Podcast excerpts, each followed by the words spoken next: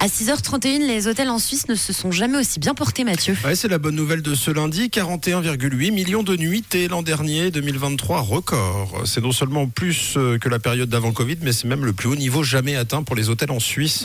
La moitié de ces nuits ont été occupées par des Suisses, presque 21 millions. L'autre moitié, c'est la clientèle étrangère, asiatique pour la plupart, plus de 4 millions, en grande partie de Chine, de Corée du Sud et d'Inde. La plus grande profession, euh, la plus grande progression, concerne les voyageurs venus d'Amérique.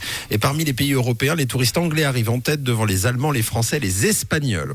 Enfin, parmi les régions touristiques les plus visitées en Suisse, 7 sur 13 réalisent une augmentation record. C'est le cas du côté de Zurich, de Berne et de Genève.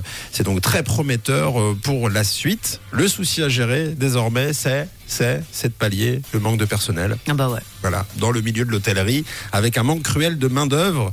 On a des yeux plus gros que le ventre, mais on n'a pas d'assez gros ventre. Ça, c'est un autre problème. Voilà. hein. Donc euh, c'est plonge ce soir Camille et Tom pour pour tous les trois. Bon, bah, s'il faut. Pour, On met la voilà, main à la si- pâte. Voilà, si on peut aider le monde de l'hôtellerie. Il est 6h32. En tout cas, on se réveille du lit. C'est lundi.